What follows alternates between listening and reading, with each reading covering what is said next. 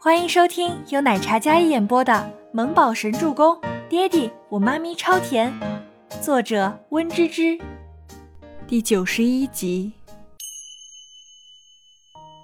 倪清欢因为昨晚加班赶工，完成小组项目之后，白天吴山童没有继续给他安排工作，而是让他了解易药的设计风格，还有之前的设计图，俨然是将他当设计师培养的。同时进来的几个新人都没有这种待遇，宋可儿也是在罗飘飘走了之后被艾琳重用。一个偌大的办公室里，看似风平浪静，其实风云暗涌。这种风云暗涌在倪清欢来了之后才出现，并且发酵。倪清欢避免中午用餐撞上周伯言，他只让吴山童给他打包了午餐，然后在休息室吃的。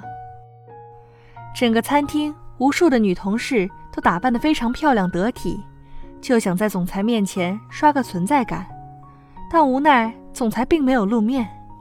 这天还算风平浪静。欢乐童心幼儿园门口，一辆炫酷的玛莎拉蒂超跑停在幼儿园门口。又来了，又来了！那个开着玛莎拉蒂的妖孽俊美男子，他又来了。静觉寺昨天来堵周伯言的儿子，第一次来幼儿园，以为是跟下班一个时间。六点过来的时候，幼儿园已经关门了。打听到放学时间是四点半之后，他今天又来了。静觉司一身冷酷的黑色工装，高挑的身形，浓密的眉毛，叛逆的稍稍向上扬起，长而微卷的睫毛下有着一双多情的凤眸。充满了多情，让人一不小心就会沦陷进去。高挺的鼻子，像玫瑰花瓣一样粉嫩的嘴唇，漾着令人炫目的微笑，宛如特工少爷，但是多了一份尊贵气场。杰少，您又来了。不巧，周周刚被接走了。园长看着这个个子高挑的俊美男子，非常抱歉道：“又没赶上。”我这迟到才，哎，堵个车而已，怎么晚了十几分钟？静觉寺看着腕表上的时间，不免有些蹙眉了。算了，明天再来。静觉寺转身上到超跑上，一个肆意倒车，然后炫酷的开走了。没一会儿，全喜初开车赶来，拿出接送卡。赵老师，我来接木宝。抱歉啊，刚才堵车。晚了点儿，全喜初道：“嗯，木宝刚才被人从里面接走了，是一个生面孔，但是拿着木宝的接送卡。”赵老师道：“什么？接走了？怎么可能啊？除了我还有他妈妈，怎么会有人来接木宝？你们怎么能放任孩子被陌生人接走呢？”全喜初瞬间就紧张了。前两次的车祸，还有木宝外婆被人从医院绑架走，这下孩子被接走了，他整个人瞬间就慌乱起来，心里各种不好的预感袭来。是谁接走了小孩？那个木宝也没说什么，很乖的，还跟我说拜拜了呢。赵老师慌了，莫非孩子被劫持了？啥？怎么可能啊？我们家能接孩子的就我跟他妈妈。还有两个叔叔，你们见过的呀，不会有陌生面孔的。全喜初觉得不可思议，他此时着急的就像热锅上的蚂蚁。我可以调下监控看看吗？我要看看是谁接走的孩子。好的，还有一位爵少这两天也来接木宝，你一并看看认不认识。幼儿园从未发生过孩子被人冒名接走的事情。这里的老师对每个学生的家长都非常熟悉，接送必须有接送卡。如果被人恶意拐走的话，孩子不认识人也会挣扎的呀。但是全喜初看到小木宝被人很乖的接走，路过校门口时还跟老师挥手道别。这些人是谁？跟木宝说了什么，竟然让他这么谨慎的小孩这么不认生？倪清欢还没下班呢，便接到全喜初的电话，说木宝被陌生人接走了。他报警，警察已经记录在案。但需要二十四小时之后才能出警。不过已经在调查接走小孩的车牌了，查到是孟年星家司机的车牌。倪清欢挂断电话，直接冲进了孟年星的办公室。你把我儿子接去哪里了？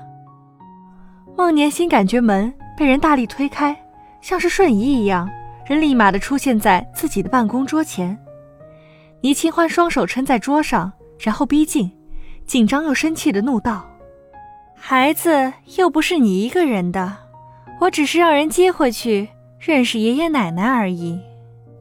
周伯言的父母怎么知道的？听到这个称呼，孟年心微微勾唇。孩子虽然是你生的，但伯言也有一份啊，毕竟他是孩子的爸爸。我们家人呢，想见见孩子，难道还不行吗？孟年心见倪清欢如此担忧。他好整以暇地靠坐在办公椅上。这一男一女还真是一个卑鄙无耻，一个毫不廉耻。孩子是我生的，我养的，你们没有权利带走他。倪清欢眸光冰冷，那绝美的小脸上，一双古井般清冷的眸子，此时迸发着火焰，似乎要将孟年心整个吞噬。他紧张，他怒，孟年心就越漫不经心，越开心。我都不介意孩子的存在，你介意什么？只不过呀，是带走吃顿饭而已。别把绑架说的这么好听。倪清欢脸色因为动怒而有几分狰狞。木宝是他的心头肉，母亲的事情他还没放下，绑架、车祸、挑唆人打压、围攻，这些种种都跟面前这个端庄优雅的女人脱不了干系。就算他一副置身事外、片叶不沾身，但倪清欢知道这些事情一定跟他有关系。倪清欢，这里是公司，你注意点分寸。孟年心勾唇微笑，一副丝毫不关心的模样。莫名带走木宝，他竟然一副理所当然的模样。倪清欢胸腔震怒：“你要去找伯言呢，可能要晚一点。”他出去应酬了。孟年心见他转身离开，笃定是去找周伯言。他怎么会给他这个机会呢？周伯言出去了，他不知道，但是他知道。倪清欢没做停留，而是气呼呼地走出孟年星的办公室，回到桌前，拿出手机给周伯言打电话。果然，暂时无法接通。倪清欢看了一眼时间。还有一个小时下班，如果孟年星有据可查是他带走了孩子，那么他不敢对木宝怎么样。可他接走木宝干嘛？是因为要跟周伯言结婚，所以提前讨好他那个私生子，是想抚养吗？不，倪清欢就算死也不会让出抚养权。不管周伯言与谁结婚，孩子都只能在他身边长大。可想起孟年心。那一副镇定自若、漠不关心、看好戏的模样，倪清欢愤怒地握紧双拳，不可控制的怒意笼罩着他，单薄的身子如落叶般颤抖着。倪清欢稳住那边焦急的全喜初，全喜初早早的就将车开到了医药地库，等倪清欢下楼，或者也等周伯言回来。接近下班时间，一辆黑色林肯车。徐徐停下，Kevin 下车将车门打开，周伯言长腿踩下，接着心长伟岸的身形从车上下来，站定在车前。言，合作愉快。接着车上又下来一位英俊清雅的男子，两人像哥们儿一样的握手，不像一般的合作伙伴那般客套生硬。周伯言，你个卑鄙无耻的垃圾！一道锐利的嗓音划破安静的地下车库，赫连青雨感觉自己被一道大力推开。周伯言余光瞥见一道快速的疾风对着面门呼过来，他微微侧头，快速出手握住了那只挥拳，眸光一沉，眼底一片森冷的戾气。本集播讲完毕，感谢您的收听，喜欢就别忘了订阅和关注哦。